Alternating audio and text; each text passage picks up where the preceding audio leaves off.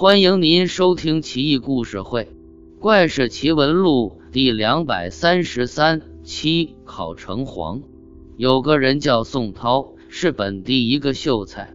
一天生病卧床，见一个官吏手持文书，牵着一匹白马而来，说道：“请你去考试。”宋涛有些奇怪，学政大人没来，考什么试啊？这官吏不说话。催促他赶紧走，宋涛无奈，带病骑上马，跟着那人走。道路很陌生，显然是从没走过的。不一会，来到一座城池前，好像是一座都城，蔚为大观。转眼间来到一处官府所在，宫室壮丽，气势雄伟，上首坐着十几个官员，都不认识，看来看去。见一个人面熟，居然是关公。屋檐下摆放着桌椅两副，已经有一个秀才坐在那里了。宋涛想也没想，径直走到秀才身边的桌子前坐了下来。桌子上都有笔墨纸砚。一会儿，一张纸飞了下来，一看上面写着八个大字：“一人二人，有心无心。”显然是考题了。宋涛思量片刻，文笔加点，圆笔立成，呈送殿上官员查看。宋涛的文章里有一句：“有心为善，虽善不赏；无心为恶，虽恶不罚。”几位神仙传看，称赞不已，招宋涛近前，说道：“河南现在缺一个城隍，你去完全称职。”宋涛这才恍然大悟。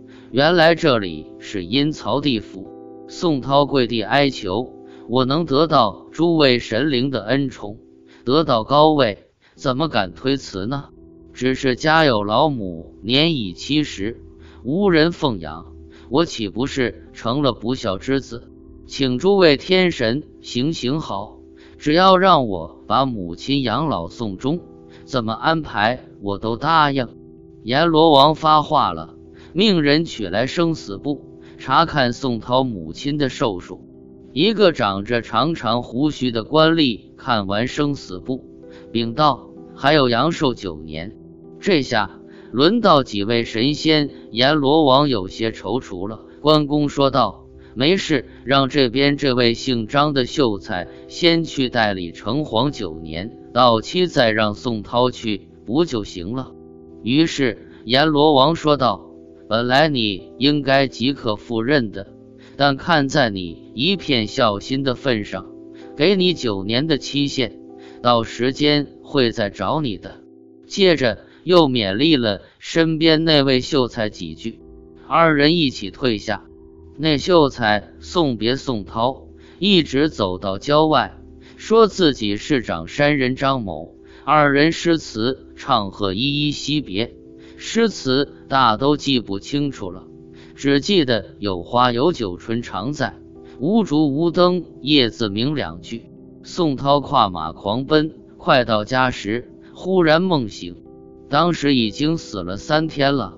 他母亲听到棺材里有动静，这才将他扶出来。过了半天才能说话，到常山去问，果真有个张生死了不久，九年后。宋涛的母亲去世，办完丧事，安葬妥当。宋涛洗漱一番，进屋就死了。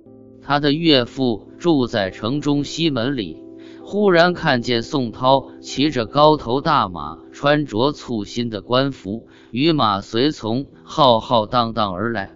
进屋和岳父道别，就不见了。岳父家都觉得奇怪，不知道他成了神，做了城隍。赶紧来家中打听，才知道宋涛已经死了。宋涛自己也写过一篇记述，可惜后来丢失了。